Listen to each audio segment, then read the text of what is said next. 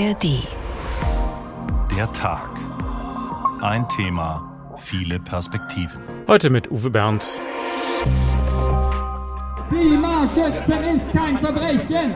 Dürren, Stürme, heftige Regenfälle. Ich glaube, niemand könnte jetzt ehrlich behaupten, dass es nicht Angst macht. Und ich sehe, dass wir eben gerade nicht genug schaffen, um in eine lebenswerte Zukunft blicken zu können. Nach neuesten Umfragen haben vier von fünf Bürgern kein Verständnis für die Protestaktion der Gruppe Letzte Generation. Also ich bin hergekommen, weil ich es eine übelste Schweinerei finde, wie aus Leuten, die sich für Klimaschutz einsetzen, Terroristen gemacht werden. Ziviler Ungehorsam darf, muss vielleicht auch einige Grenzen überschreiten.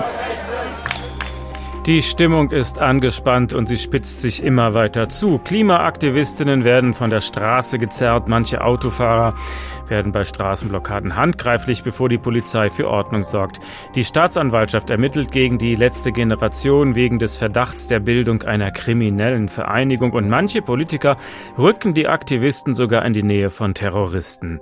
Dabei sind die Ziele dieser Bewegung ja alles andere als radikal. Sie fordern Dinge wie ein 9-Euro-Ticket, Tempolimit auf Autobahnen. Und damit finden sie ja auch Zustimmung in einem breiten Teil der Bevölkerung. Da müsste man doch irgendwie zueinander finden können. Wir fragen heute, wie können wir verhindern, dass diese Stimmung sich immer weiter aufheizt? Klimakämpfe, Konsequenzen, lasst uns reden. Wir brauchen dringend mehr Sachlichkeit in dieser Debatte. Dazu wollen wir heute einen kleinen Beitrag leisten im Radio und auf dem Handy in der App der ARD Audiothek. Sind diese spektakulären Klebeaktionen in der letzten Generation zielführend oder vergiften sie nur die Stimmung im Land und bewirken unterm Strich vielleicht sogar das Gegenteil von dem, was sie eigentlich erreichen wollen? Beginnen wir mit der Stimmung bei den Demonstrationen. Alexander Gottschalk hat sich eine für uns angesehen. Eine Klimademo vor wenigen Tagen in Marburg. Etwa 300 Menschen sind hier, darunter viele junge Leute. Einer von ihnen ist Paul. Er ist 24 Jahre alt und studiert in Marburg Mathematik. Nebenbei hat er sich lange bei der Klimabewegung Fridays for Future engagiert, denn, ja, sagt er, der Klimawandel, der macht ihm Angst. Ich habe Angst um eine Festung Europa, die sich ausbauen wird, wo ganz krasse Verteilungskämpfe stattfinden werden ich habe Angst vor den Lebensumständen. Also ja, jetzt 30 Grad sind vielleicht nett, aber wie lange noch? Und ich habe Angst davor, mir nicht immer ewig eine Klimaanlage leisten zu können. Eine Trendstudie hat letztes Jahr herausgefunden, dass mehr als die Hälfte der 14- bis 29-Jährigen in Deutschland sagt, der Klimawandel gehört zu meinen größten Sorgen. Sie fühlen sich gestresst, antriebslos, sind erschöpft. Die Augen vor der Krise verschließen, das können die wenigsten. Die Hitzewellen, die wir hier erleben, verringern die Wahrscheinlichkeit für viele Menschen, das als was abtun zu können, das hypothetisch, zeitlich oder räumlich von uns entfernt ist. Es ist nah, es ist real und es ist zeitlich jetzt hier. So erklärt es am Telefon die Tübinger Kognitionspsychologin Helen Fischer. In Marburg sind es zum Beispiel die Flut im Ahrtal, die Dürresommer oder das Artensterben, die immer wieder zur Sprache kommen. Sie sind hier die Angsttreiber. Auch für Konrad, der 22 ist, Geografie studiert und zur Klimainitiative Marburg Zero gehört. Ich glaube, niemand könnte jetzt äh, ehrlich behaupten, dass es nicht Angst macht, wenn wir jetzt schon Trockenheit haben. Wir haben Waldbrandgefahr schon Anfang des Jahres. Ich persönlich weiß nicht, ob ich in 10, 20 Jahren, ob es dann hier noch wohnbar ist oder ob man sich dann nicht überlegen muss, woanders hinzugehen. Aber wohin? Dass die Klimakrise eine globale Krise des Systems ist, das haben die jungen Leute hier verinnerlicht. Sie fürchten sich vor Lebensmittelknappheiten, Fluchtbewegungen oder Umbrüchen auf dem Arbeitsmarkt. So wie Linda, 20, Psychologiestudentin aus Marburg und Aktivistin bei Fridays for Future. Mich wird es vielleicht erst in ein paar Jahren treffen, aber es gibt jetzt schon Menschen, die an der Klimakrise, vor allem im globalen Süden, die unter der Klimakrise leiden, die sterben, die ihr Zuhause verlieren. Und das wird einfach hingenommen von Regierungen und Konzernen. Und natürlich macht das Angst. Wie also umgehen mit der Klimaangst? Auf diese Frage hat unser Hirn seit jeher drei Antworten parat, erklärt Psychologin Fischer. Allgemein kann man sagen, dass uns, wenn uns ein Gefahrenszenario geschildert wird, eigentlich genau das gleiche Handlungsportfolio bleibt wie schon unseren Vorfahren vor 100.000 Jahren. Und das sind genau die drei Handlungsmuster, die wir alle kennen. Das ist Kämpfen, Flüchten oder Erstarren. Mit der Klimaangst leben. Das fällt keinem der jungen Menschen, die in Marburg mit demonstrieren, leicht. Sie seien frustriert und wütend, sagen sie, über die Langsamkeit der Politik.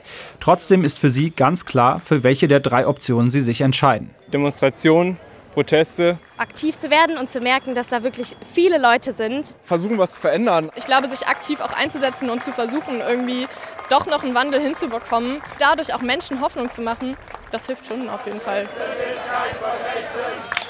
Der, der Mensch reagiert auf Bedrohung also entweder mit Kämpfen, Flüchten oder Erstarren. Und dass der Klimawandel eine konkrete Bedrohung ist, das leugnet nur noch eine verschwindend kleine Minderheiten. Katastrophen wie die Flutwelle im Ahrtal sind da drastisch genug gewesen. Wir vertiefen das mit der Psychologin Lea Dom, Autorin des Buches Klimagefühle. Schönen guten Abend. Guten Abend, hallo. Warum ist es so schwer, bei diesem Thema sachlich zu bleiben? Naja, die Habitabilität, das heißt die Bewohnbarkeit unseres Planeten, beziehungsweise sehr großen Teil unseres Planeten ist in Gefahr. Äh, Kinder und nachfolgende Generationen werden es schlechter haben, als wir es heute haben. Uns erwarten ganz drastische Szenarien von Flucht, Vertreibung, Nahrungsmittel- und Wasserknappheit in nie dagewesenem Ausmaß. Wir haben einen erheblichen Zeitdruck, fast wie bei einem medizinischen Notfall. Also als Psychologin kann ich sagen, da ist es normal und angemessen, Gefühle zu haben, auch starke Gefühle. Also Angst vor dem Klimawandel ist das eine. Es ist aber auch auffällig, wie zum Beispiel, wie aggressiv viele Autofahrer auf so Blockaden von Klimakleber reagieren. Geht es da nur um die Nerverei im Stau oder um tiefere Gefühle? Ja, ähm, auf der Straße schaukelt es sich dann natürlich in gewisser Weise hoch. Da trifft dann vieles gleichzeitig aufeinander. Vor allen Dingen Menschen, die ganz unterschiedlich mit dieser Krise und mit diesem Problem umgehen. Einige, die es vielleicht noch beiseite schieben, andere, die äh, verzweifelt sind, da in eine ganz äh, direkte Auseinandersetzung gehen. Und insgesamt müssen wir feststellen, dass sowieso viele Menschen in Deutschland unter einer erheblichen psychischen Belastung stehen. Das ist nicht nur, aber auch wegen der Klimakrise. Das heißt, da ist richtig Dampf in der Debatte. Und das zeigt sich dann in solchen Szenarien wie bei Straßenblockaden, ja. Wir haben gerade gehört, die Hälfte der Jugendlichen hält den Klimawandel für die größte Sorge. Das heißt also, die andere Hälfte freut sich auf das eigene Auto und kann gut verdrängen. Oder wie kommt diese Zweiteilung?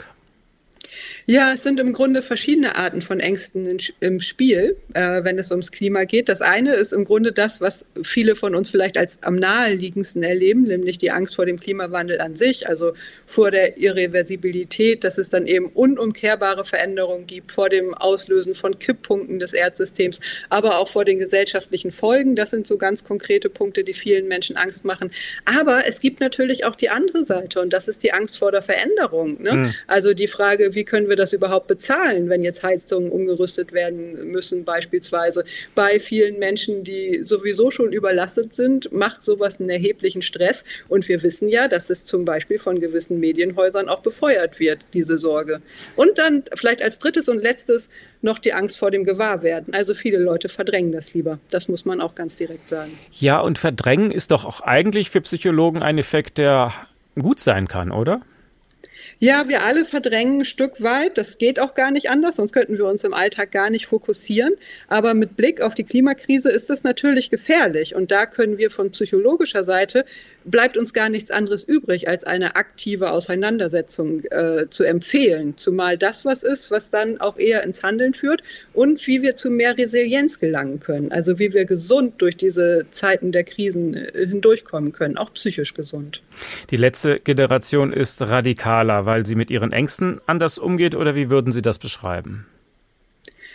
Ja, die Unterschiede zwischen den Fridays for Future und der letzten Generation sind natürlich einerseits in der Aktionsform, auch in den beteiligten Alltags Altersgruppen und ähm, in der Radikalität. Äh, bei der letzten Generation unterscheidet sich das dann auch wiederum äh, in dem Verständnis, was Außenstehende dafür aufbringen können oder nicht. Aber viel entscheidender ist ja gar nicht die Frage, wie ist jetzt die klügste Form des Protestes, sondern wie kriegen wir jetzt gemeinsam als Gesellschaft die Kurve? Wie können wir das konstruktiv angehen? Wie können wir gesund bleiben? Und wie können wir so viele Menschen wie möglich dabei mitnehmen, dass sie das Problem erfassen, verstehen können, gesund verarbeiten können und dann Teil dieser großen Transformation werden können, von der sich keiner von uns freimachen kann?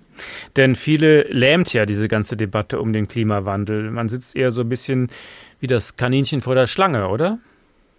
Ja, ganz genau. Das ist eben nicht die aktive Auseinandersetzung, die wir dringend bräuchten. Wie schaffen genau. wir diesen Schritt von dieser Gelähmung zum aktiven Handeln? Ja, da können wir tatsächlich als Psychologin und Psychotherapeutin einen ganz, ganz großen Beitrag leisten, weil das ist im Grunde unser tägliches Brot. Wir kennen uns aus mit dem Umgang mit Gefühlen und wie man diese gesund und handlungsleitend einsetzen kann. Also wir wissen aus ganz vielen Zusammenhängen, wie gesund erhaltend das ist, wenn wir unsere Gefühle wahrnehmen, wenn wir uns tatsächlich damit auseinandersetzen, hingucken, was ist es da genau, dann einen Realitätscheck einbauen. Ist meine Angst zum Beispiel berechtigt oder ist es vielleicht an anderen Stellen viel gefährlicher oder ich, ich verrenne verrenne mich da in was und dann gucken, was mache ich jetzt damit? Wo kann ich mich eigentlich hier in meinem Umfeld einsetzen? Wo entstehen hier eigentlich die meisten Emissionen? Den meisten Menschen ist gar nicht so klar, wo eigentlich die meisten Emissionen herkommen und äh, das sollten wir viel, viel deutlicher kommunizieren. Ohne dass man ein schlechtes Gewissen hat, wenn man irgendwie den Fernseher einschaltet oder sowas. Oder wie, wie geht ja, man mit dem schlechten Gewissen um? Wir, wir müssen praktisch in unserem Handeln über die eigenen vier Wände hinauskommen. Also das ist ganz toll, wenn Leute den Fernseher ausmachen oder Recycling-Druckerpapier verwenden. Aber wir sind im Moment unter so einem Zeitdruck, dass das überhaupt nicht mehr ausreichend ist, sondern es eher darum gehen muss, was sind die großen Hebel in meinem Umfeld und wie kann ich mich daran beteiligen. Erstaunt es Sie, dass sich der Klimaprotest radikalisiert hat? Nein, überhaupt nicht. Das erstaunt mich kein bisschen. Ich würde auch eher eine zunehmende Radikalisierung befürchten. Ähm, ich glaube, dass Klimaschutz inzwischen als wichtiges Anliegen breiter benannt wird. Also viele schreiben sich das auf die Fahnen. Aber wir müssen ja auch anerkennen, dass die Emissionen weiter steigen und uns läuft die Zeit davon. Das heißt, äh, das, was gegen eine weitere Radikalisierung wirklich helfen würde, wäre wirkungsvoller Klimaschutz, nämlich so, dass die Emissionen runtergehen. Und dann bestenfalls noch ein umfassendes Kommunikationsprogramm, sodass wir so viele Menschen wie möglich mitnehmen können. Das war die Psychologin Lea Dorn, Autorin des Buches Klimagefühle. Und ein ausführlicheres Gespräch mit ihr finden Sie auch äh, in unserem Podcast HR Info. Das Interview, den finden Sie in der ARD Audiothek. Die Folge heißt dort An der Klimakrise wachsen statt verzweifeln.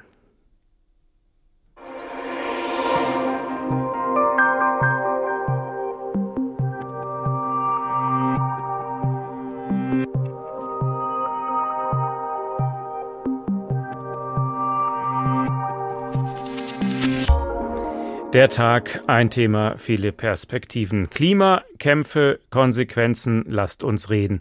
Nun steht also der Vorwurf im Raum, der, die letzte Generation sei eine kriminelle Vereinigung. Deshalb vor zwei Wochen auch diese bundesweite Razzia gegen diese Gruppe. Frank Jordan berichtet, wie das damals abgelaufen ist. Um 7 Uhr in der Früh klingelt es an der Tür. Ingo Blechschmidt macht nichts ahnend auf war bei meiner Freundin. Äh, sie hatte mich noch daran erinnert, bevor sie gehen wollte, dass sie heute ein Paket erwartet. Deswegen dachte ich mir nichts Böses, als, dann, als es dann an der Tür klingelte. Das war dann aber die Polizei, 10 bis 15, ich weiß es nicht genau. Äh, Männer waren dann sofort in der Wohnung, wurde angefangen, meine Taschen zu durchsuchen und dann wurde mir irgendwann äh, erklärt, was mir vorgeworfen wird. Die Ermittler werfen dem 32-jährigen Wissenschaftler aus Augsburg und sechs weiteren Beschuldigten aus ganz Deutschland vor, mit der letzten Generation eine kriminelle Vereinigung gebildet zu haben oder sie zu unterstützen. 1,4 Millionen Euro Spenden sollen Ingo Blechschmidt und seine Mitstreiter eingesammelt haben, Geld, das aus Sicht der Generalstaatsanwaltschaft München auch zur Durchführung von Straftaten verwendet wurde, so Oberstaatsanwalt Klaus Ruland. Ob die Tatsachen hier ausreichend sind für eine kriminelle Vereinigung, wird sich erst am Ende dieses Ermittlungsverfahrens zeigen. Einen Anfangsverdacht hat man aufgrund dieser Spendenkampagne bejaht, letztlich auch der zuständige Ermittlungsrichter, der die entsprechenden Durchsuchungsbeschlüsse auch erlassen hat. 170 Polizistinnen und Polizisten durchsuchten insgesamt 15 Wohnungen und Geschäftsräume in sieben Bundesländern. Neben Augsburg waren Objekte in München, Berlin, Dresden, Hamburg, Magdeburg und in zwei Landkreisen in Hessen und Schleswig-Holstein betroffen. Die Homepage der letzten Generation wird von den Behörden abgeschaltet, war seit dem Morgen nicht mehr erreichbar. Zu Festnahmen kam es nicht. Die Razzia schlug hohe Wellen, die Empörung bei der letzten Generation war groß. In Berlin äußerte sich Sprecherin Aimee van Balen. Nach den Hausdurchsuchungen heute und dem Vorwurf, dass wir eine kriminelle Vereinigung sind, fragen wir uns, müssen wir in Deutschland erst eine Dürre erleben, an Nahrungsmittelknappheit leiden, müssen erst unsere Häuser weggeschwemmt werden und das Trinkwasser ausgehen, bevor wir verstehen, dass die letzte Generation für unser aller Leben einsteht und dass das nicht kriminell ist. Beide Polizeigewerkschaften begrüßten hingegen das Vorgehen der bayerischen Justiz. Das Handeln sei konsequent, die letzte Generation erfülle längst die Charakteristika einer kriminellen Vereinigung. Auch Bundesinnenministerin Nancy Faeser verteidigte die Ermittlungen. Die heutigen Maßnahmen zeigen, dass der Rechtsstaat sich nicht auf der Nase herumtanzen lässt. Polizei und Justiz nehmen Straftaten nicht hin, sondern handeln, so wie es ihre Pflicht ist. Ganze drei Stunden durchsuchten die Beamten am Morgen die Wohnung von Ingo Blechschmidt und die seiner Freundin. Dass sie dabei mehrere Laptops mitnahmen, trifft den Augsburger Universitätsdozenten schwer. Meine Freundin ist jetzt auch in die ganze Sache reingezogen, obwohl sie mit der Sache nichts zu tun hatte. Und bei meiner Mutter wurde auch Haus durchsucht, auch Datenträger von ihr wurden beschlagnahmt. Wir werden natürlich einen Widerspruch einlegen gegen diese unrechtmäßige und total unverhältnismäßige Maßnahme. Die letzte Generation kündigte weitere Proteste an. Der Vorwurf der kriminellen Vereinigung ist natürlich schwerwiegend, aber darf man so weit gehen? Kann man die letzte Gruppe, äh, die letzte Generation als kriminelle Vereinigung betrachten oder wird sie dadurch erst von außen kriminalisiert? Unter Juristen ist das umstritten. Ja, man darf es so nennen, findet zum Beispiel der Rechtswissenschaftler Thomas Fischer. Er war immerhin Richter am Bundesgerichtshof. Ich glaube, die Überlegung liegt gar nicht fern. Man muss ja immer dazu sagen, dass der Begriff kriminelle Vereinigung mit einer sehr hohen Bedeutung aufgeladen wird. Also da schwingt ja gleich immer der Terrorismus mit und hochgradig staatsgefährliche Tätigkeiten. Der Tatbestand des Strafgesetzbuchs gibt das aber gar nicht her, sondern es reicht aus, wenn eine feste Organisation beschließt, irgendwelche Straftaten zu begehen, wie zum Beispiel Nötigung, Eingriff in den Straßenverkehr, Sachbeschädigung und ähnliches. Also insoweit würde das durchaus reichen und die Tatbestandsmerkmale sind erfüllt. Andere Juristen gehen in der Bewertung nicht so weit mit dem Argument, die Ziele der Bewegung seien ja nicht kriminell, sondern nur die Mittel. Also Nötigung ist eine Straftat, klar, aber deshalb sei nicht die ganze Organisation kriminell. Doch genau durch diese Diskussion werden jetzt die Unterstützer der letzten Generation motiviert, wieder auf die Straße zu gehen und die Vorverurteilung zu verurteilen. Genau das ist es jedenfalls für sie. In Kassel klingt das zum Beispiel so. Klimaschützen ist kein Verbrechen. Es sind rund 250 Unterstützer, die sich in der Innenstadt eingefunden haben.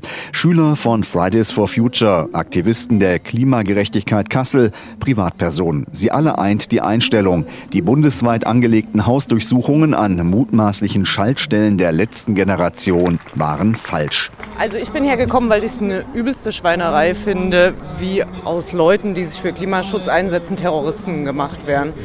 Leute zu einer kriminellen Vereinigung gemacht werden, die weit davon entfernt sind, eine zu sein. Ich finde es total überzogen. Absolut überzogen. Da wird das konstruiert, was die jungen Leute nicht initiiert haben. Nur weil die auch Geld gesammelt haben, absolut daneben. Es ärgert mich ganz einfach. Also es ist schon richtig, dass es am Rande der Legalität ist, diese Aktion, aber da jetzt so gegen eine Terrororganisation vorzugehen, finde ich ein bisschen übertrieben. Klar, sagen die Unterstützer hier, ständige Straßenblockaden nerven und diejenigen, die das machen, müssen im Zweifel auch die juristischen Konsequenzen tragen. Aber der mit den Hausdurchsuchungen verbundene Vorwurf, es gebe den Verdacht auf Bildung einer kriminellen Vereinigung, sei an den Haaren herbeigezogen, sagt Jana Oehlerking von Fridays for Future. Sie hat die Solidaritätskundgebung in Kassel mitorganisiert. Und das, was da gerade passiert, ist einfach total unverhältnismäßig für das, was die letzte Generation am Ende macht. Und das ist eben ziviler Ungehorsam. Ziviler Ungehorsam darf, muss vielleicht auch einige Grenzen überschreiten, ergänzt Lasse Sommer von der Initiative Klimagerechtigkeit Kassel. Wir sind unterschiedliche Akteure einer Bewegung, aber wir verfolgen das gleiche Ziel, und zwar, dass es verdammt nochmal vorangeht mit dem Klimaschutz. Und das eher heute als morgen, unterstreicht Sommer. Nicht die letzte Generation müsse jetzt einen Gang zurückschalten, sagt er, sondern die Strafverfolgungsbehörden. Allerdings mahnen einige Stimmen in Kassel, müsse die letzte Generation jetzt auch aufpassen, dass sie sich nicht weiter radikalisiert. Das ist ja generell so eine Tendenz, wenn stärker gegen eine Bewegung vorgegangen wird, dass sich dann einige Leute radikalisieren. Zumindest Teile der Bewegung radikalisieren sich, weil es in unseren Medien eben so ist, dass man dann Aufmerksamkeit bekommt. Und das eben das ist, worum es der letzten Generation im Endeffekt ja geht. Aufmerksamkeit für dieses Thema, Die Gefahr einer weiteren Radikalisierung sieht Karl Porsch nicht. Der 22-Jährige ist Teil der letzten Generation, bezeichnet sich selbst als Berufsaktivist und ist auch schon wegen Straßenblockaden in Kassel verurteilt worden. Porsch glaubt, die letzte Generation werde genau so weitermachen wie bisher und die jüngste Polizeiaktion habe der Bewegung eher genützt als geschadet. Wir haben mehr Solidarität denn je bekommen. Wir haben unglaublich viele Spenden eingenommen. Wir werden nach wie friedliche Proteste machen mit noch viel mehr Menschen in unserem Rücken, die uns stärken und die uns Solidarität geben. Michael Pschibilla aus Kassel. Wohin also driftet diese ganze Bewegung und welche Folgen wird es haben, wenn man sie als kriminelle Vereinigung einstuft? Das untersucht Dr. Vincent August. Er ist der Leiter der Forschungsstelle Ökologische Konflikte an der Humboldt-Universität Berlin. Guten Abend. Guten Abend, ich grüße Sie. Wir haben gerade gehört, da sagte ein Demonstrant, wenn ihr uns in die kriminelle Ecke schieben wollt, dann bekommen wir noch viel mehr Unterstützung und Solidarität. Wie bewerten Sie das? Ja, das äh, liegt tatsächlich ähm, durchaus nahe, das erstmal so zu sehen. Auf jeden Fall können wir das ähm, in Konflikten immer wieder gut beobachten, dass wenn der Staat im Grunde auf eine Gegeneskalation mit seinem staatlichen Gewaltmonopol setzt, dass auch ähm, Dynamiken lostritt, die nach hinten losgehen. Also zum einen stärkt es den inneren Zusammenhalt innerhalb der Gruppe, darauf hat er ja eben abgehoben. Ähm, zum anderen kann es auch Neutrale dazu bringen, Partei zu ergreifen und im Prinzip ihre Unterstützung auszusprechen. Auch das konnten wir beobachten an äh, verschiedenen Protesten. Das wurde auch im Beitrag eben angesprochen. Ähm, und zum Dritten wird damit aber natürlich auch sozusagen Munition für den weiteren Konflikt bereitgestellt, ähm, die von anderer Seite aufgegriffen werden kann. Also deswegen müssen sich staatliche Institutionen eben auch sehr gut überlegen, ob sie solche Schritte gehen, weil sie damit eben auch Dynamiken lostreten, die nach hinten losgehen können. Die Klimabewegung begann ja mit Fridays for Future. Das waren eher so die braven Oberschichtskinder, die freitags äh, den Kunstleistungskurs blau gemacht haben für das Klima. Das fanden viele eher so ein bisschen niedlich. Das wurde wohlwollend betrachtet. Bei der letzten Generation mit den Straßenblockaden, das ist sehr viel konfrontativer. Welche Folgen hat das jetzt? Mhm. Also zum einen muss man da auch nochmal daran erinnern, dass der Anfang von Fridays for Future ja gar nicht so freundlich aufgenommen wurde. Aha. Also auch hier, wenn wir uns daran zurückerinnern, das, was jetzt äh, heißt, die sollen zur Arbeit gehen, hieß es damals, die sollen doch zur Schule gehen. Und es gab auch Häme und harte persönliche Angriffe, zum Beispiel auf Greta Thunberg, die wir inzwischen schon fast wieder vergessen haben, wie es scheint. Ähm, trotzdem stimmt es natürlich, dass Fridays for Future eine Massenprotestform war, die im Grunde in erster Linie auf Demonstrationen gesetzt hat und letztlich auch die Kraft sehr stark aus diesem Potenzial oder den, den Zuschreibungen, die man Kindern ähm, gibt, profitiert hat. Dagegen ähm, ist die letzte Generation sehr viel konfrontativer, was auch daran liegt, dass sich solche Formen von Massenprotesten, wie sie Fridays for Future gemacht hat, ganz häufig nicht auf Dauer stellen lassen. Ähm, die verlieren in der Regel äh, nach einer bestimmten Zeit an Kraft. Was unter anderem daran liegt, dass sehr viele Leute mobilisiert werden müssen. Die letzte Generation setzt hingegen eher auf homogenere, kleinere Gruppen, ähm, die dadurch mobiler sind, aber eben auch länger diesen Konflikt durchhalten können. Dass die Protestformen dann ähm, konfrontativer auch sind, setzt natürlich die Leute noch stärker unter Stress, als sie zum Beispiel morgens im Berufsverkehr ohnehin schon sind. Ähm, das nervt dann und ähm, erzeugt auch diesen Eindruck, dass das renitent ist. Wenn man aber sich die Protestformen anschaut, die bisher zutage gelegt worden sind, dann kann man sagen, ja, sie sind deutlich konfrontativer als Fridays for Future. Sie sind aber jetzt nicht extrem radikal, wenn man jetzt wirklich mal das Repertoire radikaler Bewegungen aufruft, also Brandanschläge, Entführungen, Ermordungen und so weiter. Die Autofahrer, die zu spät zur Arbeit kommen oder die ihren Flieger in den Urlaub verpassen, die fühlen sich jetzt als Opfer. Aber im Stau stehen ja nur wenig Politiker. Geht der Protest in die richtige Richtung? Ja, dahinter steht ja im Grunde die Frage, wie erfolgreich ist ähm, diese Protestmaßnahme. Und da kann man zum einen mal sagen, die Protestform alleine macht das nicht, sondern man muss sich das Gefüge des Konflikts insgesamt angucken und kommt dann auf durchaus widersprüchliche Ergebnisse. Auf der einen Seite, und damit ist die letzte Generation auch relativ erfolgreich weiterhin, das Thema immer wieder auf die Tagesordnung zu setzen. Also das, was man Agenda-Setting nennt, zu betreiben, auch wenn das dann natürlich auch von weiteren Akteuren gekapert werden kann, gewissermaßen. Da, demgegenüber steht die starke Ablehnung dieser radikalen Maßnahmen in weiten Teilen der Bevölkerung, wobei wir aber aus ersten Studien wiederum wissen, dass selbst diese radikalen Aktionen ähm, bei denjenigen, die ohnehin Klimamaßnahmen unterstützen, jetzt keine besondere Ablehnung von weiteren Klimamaßnahmen produzieren und zweitens teilweise sogar trotz oder vielleicht auch gerade weil diese Aktionen stattfinden, zu einer höheren Bereitschaft für weitere Maßnahmen führen. Mhm. Und ein weiterer komplexer Effekt ist, dass gerade die radikalen Teile der Bewegung, wenn die delegitimiert werden, also kritisiert werden, ähm, davon die moderaten Teile einer Bewegung sehr häufig profitieren, weil sie jetzt als diejenigen gelten, mit denen man reden kann, mit denen man zusammenarbeiten kann und so weiter. Also man sieht, dass es eigentlich sehr viel vielschichtiger ist, wenn man diese Frage in den Raum stellt und auch noch gar nicht klar ist, wie das am Ende ausgeht. Also diese Unsicherheit auch noch gegeben ist. Wie groß ist das Risiko, dass die Stimmung in der Bevölkerung kippt gegen die Klimaaktivistinnen? Eigentlich hat man ja jetzt so das Gefühl, alle sind für Klimaschutz, hm, solange es nicht wehtut, nach dem Motto.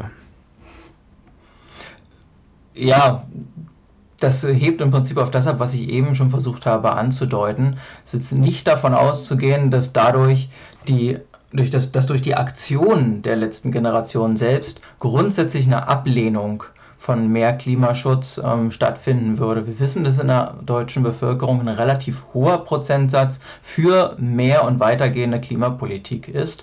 Ähm, die Probleme entstehen dann aber im Prinzip da, wo es um die konkrete Umsetzung geht. Und dort gibt es natürlich innerhalb der ökologischen Konflikte auch Akteure, die diese Probleme, die potenziellen Unsicherheiten, die es gibt, versuchen ähm, sagen, auszubeuten und äh, auszunehmen, um ihre eigene Position ähm, zu stärken in diesen Konflikten.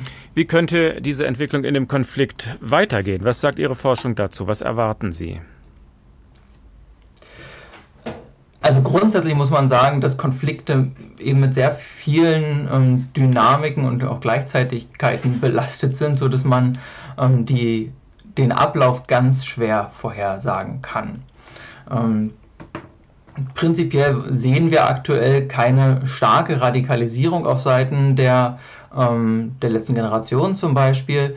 Ähm, wiewohl, wie ich eben schon gesagt habe, man das nie hundertprozentig weiß, aber das, was wir aktuell beobachten können, deutet darauf nicht hin. Ähm, wir sehen zum anderen ähm, Akteure, die im Prinzip an der Gegeneskalation interessiert sind, die dann aber versuchen, den Konflikt weg von der Klimapolitik zu schieben und im Grunde hin zu der Frage, hier geht es um eine Bedrohung der guten Ordnung, der guten staatlichen Ordnung, um sich dann als Verteidiger dieser Ordnung im Prinzip zu inszenieren. Und diese Konfliktsituationen, Konstellationen, wo es dann auch noch weitere Akteure gibt, wird uns noch eine ganze Weile begleiten, eben weil die Konflikte und weil die ökologische Transformation so grundlegend sind und im Grunde an die Strukturen unserer modernen Gesellschaft herangehen. Dadurch führt das ähm, das führt im Grunde dazu, dass ganz viele Dinge, die bisher als gut und richtig gegolten haben, die man erstrebenswert fand, ähm, nun in Frage gestellt werden und ihrer Selbstverständlichkeit beraubt werden. Das lässt keinen kalt und ähm, mobilisiert eben diesen Konflikt auch sicherlich auf längere Zeit immer wieder. Das war Dr. Vincent August, der Leiter der Forschungsstelle Ökologische Konflikte an der Humboldt-Universität Berlin. Vielen Dank. Wie also sollte nun die Politik auf diese Bewegung reagieren? Die Autofahrerinnen im Stau sind ja auch Wählerstimmen. Da ist es natürlich dann recht verlockend, sich die Empörung der Bürger zu eigen zu machen. Bianca Schwarz mit einem prägnanten Beispiel. Scheinbar war kein Mikrofon, keine Kamera an, als Olaf Scholz über die Klimaaktivisten der letzten Generation gesprochen hat. Bei dem Besuch einer Schule war das im Gespräch mit Sechstklässlern. Das Festkleben auf der Straße oder an Autos soll der Kanzler bei dieser Gelegenheit als völlig bekloppt bezeichnet haben. Er habe den Eindruck, dass dadurch niemand seine Meinung ändere. Im Gegenteil, es würden sich alle ärgern, das Ankleben sei eine Aktion, von der ich glaube, dass sie nicht weiterhilft. Eher deftige Worte vom sonst so besonnen formulierenden Kanzler. Entsprechend fallen auch die Reaktionen aus. Überraschung bei Amira Mohamed Ali, Fraktionschefin der Linken. Das hat er gesagt, völlig bekloppt. Ja, also ich bin jetzt äh, nicht der Auffassung, dass man Protest für den Klimaschutz jetzt auf diese Art und Weise äh, benennen sollte. Das ist, finde ich, auch äh, unangemessen für einen Bundeskanzler, solche Worte zu wählen. Ich persönlich bin aber auch der Auffassung, dass die Protestaktionen eher die Bevölkerung gegen den notwendigen Klimaschutz aufbringt. FDP-Fraktionschef Christian Dürr stolpert nur kurz über die Wortwahl. Er ist mit dem Kanzler einer Meinung. Ja, ich teile die Auffassung des Bundeskanzlers. Er hat es vielleicht ein bisschen umgangssprachlich formuliert, aber diese Wichtigtuerei auf Kosten des Rechtsstaates, auf Kosten von vielen Pendlerinnen und Pendlern kann ich nicht akzeptieren. Insofern ähm, das Wort bekloppt, finde ich, trifft es ganz gut. Der Bundeskanzler hat recht. Auch Britta Hasselmann, Fraktionschefin der Grünen, findet, dass die Protestform der letzten Generation eher verhindert, dass konstruktiv über Klimaschutz gesprochen wird. Die Formulierung des Kanzlers hingegen stört Hasselmann wenig. Mir ist das eigentlich relativ egal, ob jemand sagt, irgendwas ist bekloppt oder ich finde es nicht gut. Alice Weidel, Bundessprecherin der AfD, ist mit der Wortwahl des Kanzlers ebenfalls nicht zufrieden, allerdings weil sie ihr nicht weit genug geht. Das reicht nicht. Das reicht überhaupt nicht. Der Staat und diese Regierung muss endlich durchgreifen. Wir haben überhaupt gar keine Perspektive im Umgang mit den Klimaklebern. Das muss jetzt unbedingt aufhören, und zwar mit allen Mitteln des Rechtsstaates. Lediglich SPD-Fraktionschef Rolf Mützenich reagiert neutral auf die Wortwahl seines Kanzlers. Der Bundeskanzler hat seine Worte dazu gefunden. Ich habe hohen Respekt vor denjenigen, die mit ihrem Protest auch dafür streiten wollen, dass wir im Hinblick auf eine andere Klimapolitik handeln. Ich kann persönlich die Aktionen aber nicht nachvollziehen. Die letzte Generation selbst meint, sie sei fassungslos ob der Wortwahl von Olaf Scholz und postet auf Twitter unter anderem Hat der Klimakanzler verstanden, dass sich der Protest an ihn richtet? Wenn junge Menschen auf die Straße treten, um ihr Recht auf Leben einzufordern, braucht es einen Bundeskanzler mit Antworten, keinen, der friedlichen Protest für bekloppt erklärt. Die letzte Generation fordert von der Bundesregierung die Einrichtung eines Gesellschaftsrates. In dem soll ein repräsentativer Querschnitt der Bevölkerung wirksame Konzepte zum Klimaschutz erarbeiten. Nur scheinbar hört ihr die Bundesregierung nicht zu. Diesen Podcast bekommen Sie in der App der ARD Audiothek. Wie also sollte die Politik mit dieser Bewegung umgehen? Damit beschäftigt sich auch Wolfgang Merkel. Er ist Professor für Politikwissenschaft und Demokratieforschung am Wissenschaftszentrum Berlin. Guten Abend. Guten Tag. Also meine Frage, wenn ich als Politiker auf Wählerstimmen schaue, dann würde ich vermutlich sagen, es gibt mehr Autofahrer im Stau als Klimakleber. Also ist die Sache klar, ich bin für die Autofahrer. Oder ist, ist die Rechnung so einfach? Nein, ganz so einfach ist sie nicht. Äh, Parteien regieren sensibel auf Wählerstimmungen. Und selbst wenn das nicht das primäre Motiv für die Parteien für ihre klare Distanzierung ist, spielt es zweifellos eine Rolle. Das kann man etwa bei den Grünen sehen, die sich auch sehr deutlich von diesen Aktionen abgrenzen, weil sie befürchten müssen, dass ein beachtlicher Teil der Bevölkerung in ihrem Umfeld diese Aktionen zuschreiben. Also auch wenn man inhaltlich das befürwortet, kann man es nicht tatsächlich tun, weil man den, die Sorge und den Zorn der Bevölkerung zu fürchten hat. Finden Politiker die richtigen Worte im angemessenen Umgang mit Aktivistinnen? Das ist sehr unterschiedlich. In dem Moment, wo Politiker äh, tatsächlich äh, sich versteigen, äh, die Klimaaktivisten äh, mit einer Klima-RAF, also mit der Bader-Meinhof-Gruppe, äh, vergleichen, die mit Mord und Totschlag äh, und Gewalt das System ändern wollten, dann verlieren Politiker irgendwie den Boden zur Realität. Das fördert eher die Radikalisierung solcher Bewegungen. Und die Politiker und die Parteien, die sollten in eine Gesellschaft, die hochgradig polarisiert ist, die auch zerklüftet ist, wir streiten uns über äh, Flüchtlinge, über Migration, über Pandemie und jetzt streiten wir uns über die Aktionen der Klimaaktivisten. Also hier sollten Parteien, Politiker und Politikerinnen Brücken bauen und nicht Gräben vertiefen. Aber wie macht man das? Das ist so schön gesagt, Brücken bauen. Als Politiker ist es ja noch nicht so einfach. Man ist es ja eher gewohnt, die Gräben zu, auszuheben, oder nicht? Ja, ich äh, behaupte nicht, dass das einfach ist, aber die äh, Politiker werden nicht rauskommen aus einer permanenten Kommunikation. Und im Übrigen haben sie das Strafrecht und sogar das Zivilrecht über Schadensersatz auf ihrer Seite. Der Rechtsstaat hat das. Und insofern müssen Politiker das nicht nochmal überziehen, nur um sich besonders klar herauszuheben. Also den Diskurs, die Debatte, die Kommunikation mit diesen Aktivisten, die illegale Aktionen machen, gibt es überhaupt keine Frage. Das müssten sie doch äh, verständnisvoller machen, immer auf dem Hintergrund rechtsstaatlicher Prämissen. Also, Fakt ist, Nötigung ist eine Straftat und wenn niemand damit nicht aufhört mit so einer Straftat, dann sieht der Rechtsstaat auch Gefängnisstrafen vor. Kann man das dann als eine kriminelle Vereinigung bezeichnen?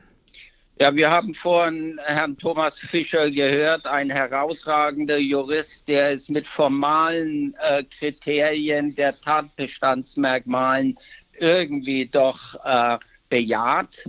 Ich glaube, das äh, vergisst die Verhältnismäßigkeit auch in Zuschreibungen und Formulierungen denn auch die Sprache kennt das Prinzip der Verhältnismäßigkeit. Sonst hätten wir auf einmal die letzte Generation in einer Liga mit äh, Clankriminalität, mit Bandenkriminalität, mit Hells Angels und Terroristen. Und das ist daneben und das trifft nicht den Kern der Sache.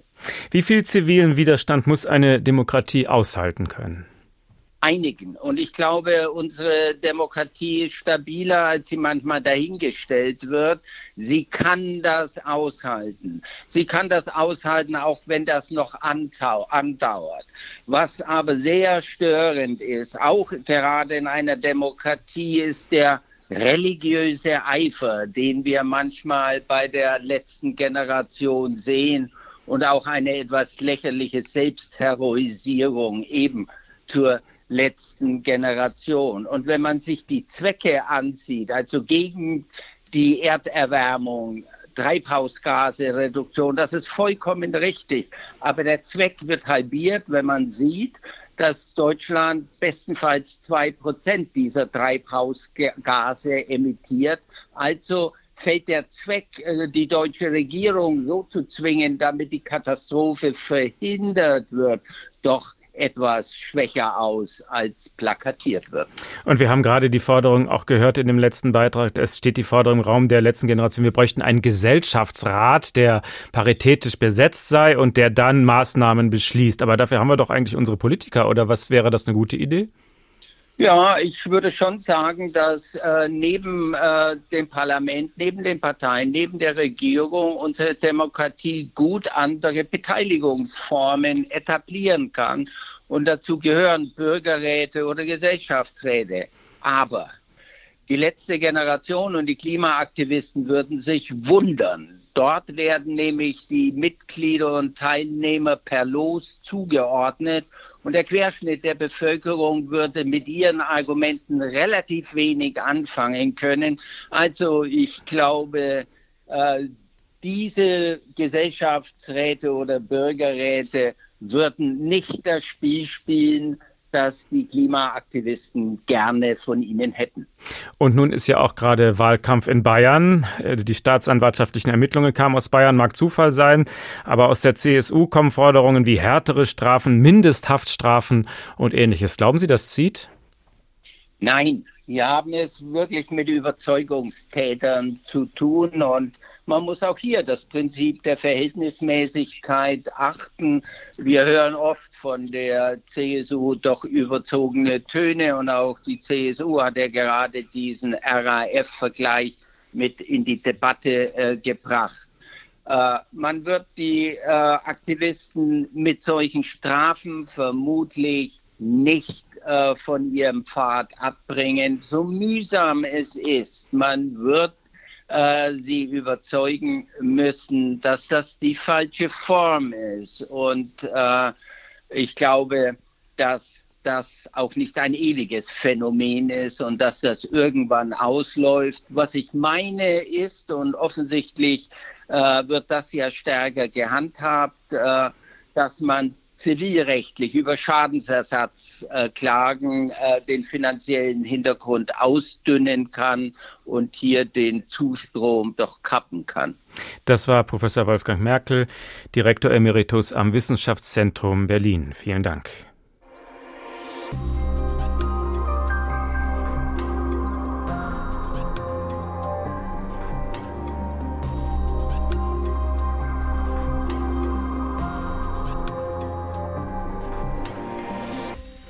Der Tag, ein Thema, viele Perspektiven, Klimakämpfe, Konsequenzen.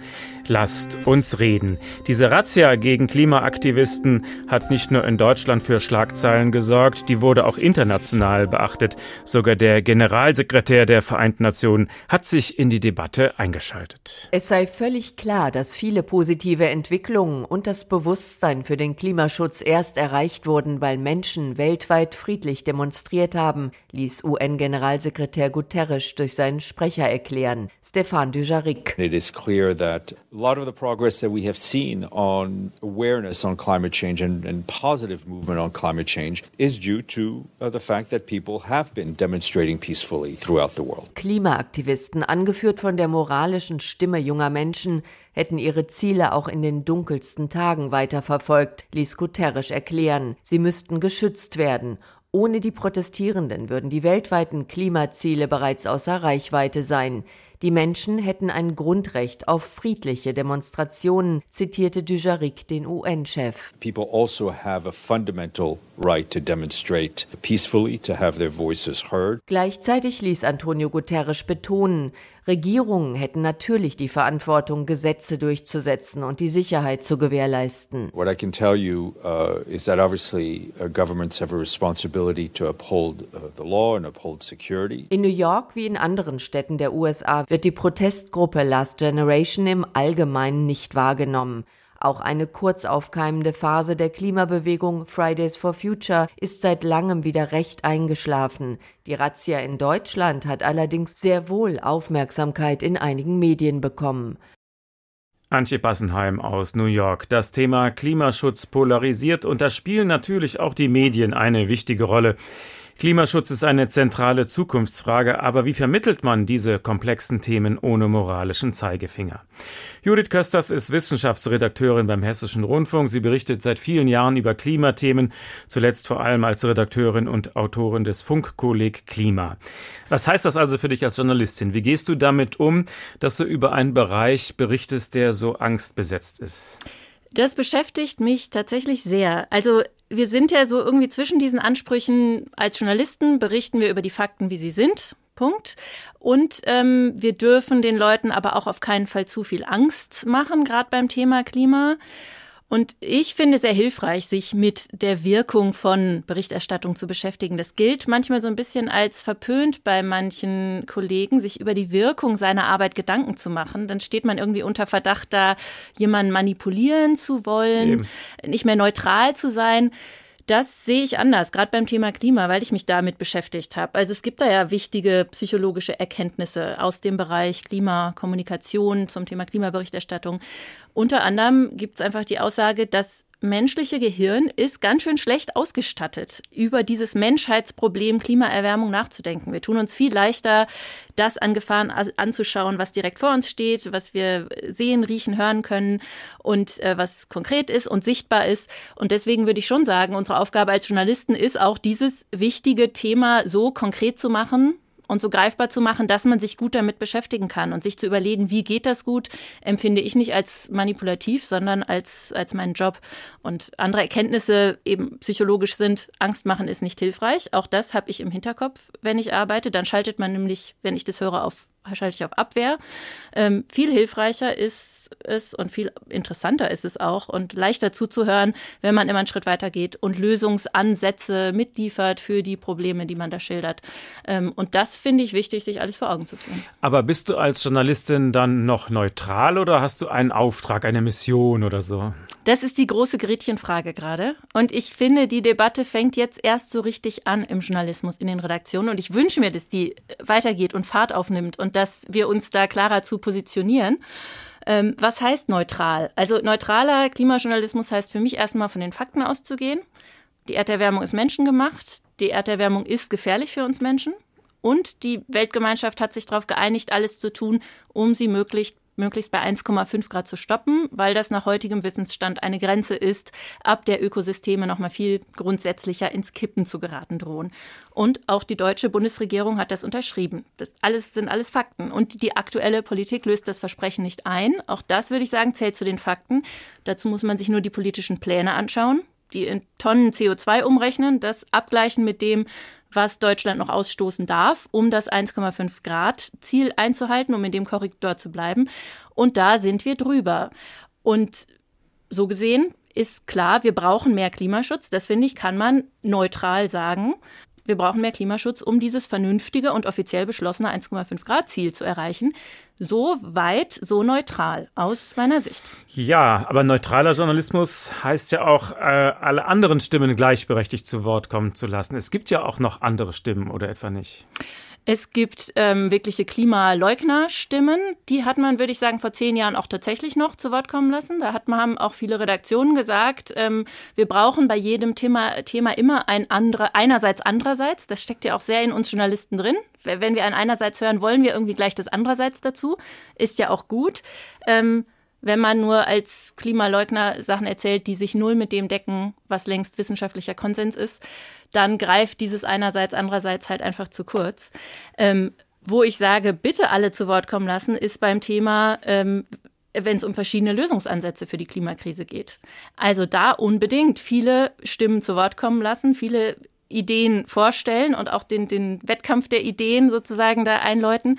Und da gibt es ja sehr verschiedene. Es gibt die eher technischen Lösungsansätze. Aller, wir brauchen umweltfreundliche Technologien, die müssen wir fördern oder eher so gesellschaftliche Lösungsansätze. Wir müssen uns wieder darauf besinnen, was wirklich wichtig ist im Leben und für unsere Gesundheit und für unsere Demokratie. Wir müssen von dem ewigen Konsum und dem immer mehr, mehr, mehr wegkommen. Solche Stimmen. Ökonomische Lösungsansätze. Sowas wie, wir müssen die Subventionen für fossile Energieträger und für klimaschädliche Massentierhaltung streichen. Wir müssen den Emissionshandel verschärfen und Treibhausgasausstoß noch teurer machen. Das sind alles wichtige Stimmen und eine sehr breite Palette, die da zu Wort kommen müssen. Aber wir sind ja als Journalisten auch keine Handpuppen, die einfach nachplappern, was andere Leute sagen, nach ja, dem eben. Motto, ah, es klingt irgendwie gut, das gebe ich mal wieder. Sondern unser Job ist ja auch einordnen, gegenchecken, abgleichen und zum Beispiel dann irgendwelche Scheinlösungen, die erstmal gut klingen, ähm, aber eigentlich nur Scheinlösungen sind, auch nicht durchgehen zu lassen. Da wird der Journalismus dann spannend. Hast du dafür ein Beispiel? Was lasst ihr nicht durchgehen? Also meine Einschätzung ist jetzt so für die nächsten Monate, dass zum Beispiel oft aufploppen wird in der Debatte das Thema CCS. CCS steht für Carbon Capture and Storage. Das heißt äh, CO2 äh, nehmen und unter, der, unter der Erde speichern, in alten Gasfeldern zum Beispiel. Das passiert auch schon in Norwegen zum Beispiel. Es gibt auch noch andere Techniken, CCU zum Beispiel, das ist Carbon Capture and Usage. Also da versucht man CO2 äh, zu nehmen und möglichst dauerhaft zu nutzen. Zum Klingt Beispiel Carbonwerkstoffe oder ja. sowas draus mhm. zu machen. Genau. Daran wird geforscht. Und zur Einordnung ist wichtig, die meisten Klimawissenschaftler und Wissenschaftlerinnen finden das eine gute Idee. Also der IPCC, der Weltklimarat, rechnet das in seine Szenarien ein, dass daran weiter erfolgreich geforscht wird, dass das betrieben wird, auch im großen Stil, bis hin zu, das wäre jetzt eher Richtung zweite Hälfte des Jahrhunderts gedacht, äh, wenn das weiterentwickelt ist, dass man damit möglicherweise äh, Emissionen der Menschheit in einem größeren Stil sogar zurückholen kann, dass man Negativemissionen als Menschheit hat. Aber aus Sicht praktisch aller seriösen Klimawissenschaftler ist das eine sozusagen Nebenlösung und Zusatzlösung. Die Hauptlösung ist jetzt möglichst schnell kein neues CO2 mehr auszustoßen. Und vor allem nicht in den Bereichen, wo wir längst die Technik haben, die fossilen durch erneuerbare Energien zu ersetzen. Also Stromproduktion, Heizungen, Autos. Ähm, und sozusagen diese CCS-Lösung für den Teil zu nutzen, wo wir eben nicht so leicht drumherum kommen. Stichwort äh, Fliegen, klimaneutrales Fliegen ist noch nicht so äh, wirklich erfunden. ähm, um, um in großen, äh, im großen Stil umgesetzt zu werden. Und natürlich darf man die Meinung äußern, äh, alles Quatsch mit den erneuerbaren Energien, wir können doch weitermachen wie immer, wenn wir genug äh, an Carbon Capture and Storage forschen. Aber dann muss ich als Wissenschaftsjournalistin auch einordnen, ja, kann man machen, aber damit werden wir nach allem, was wir wissen, die Pariser Klimaziele total reißen. Es gibt ja schon auch manchmal den Vorwurf, dass nur noch Mainstream-Meinung äh, veröffentlicht wird und äh, die Minderheitenpositionen unter den Teppich gekehrt werden. Gibt es das im Wissenschaftsbereich? Äh, nein.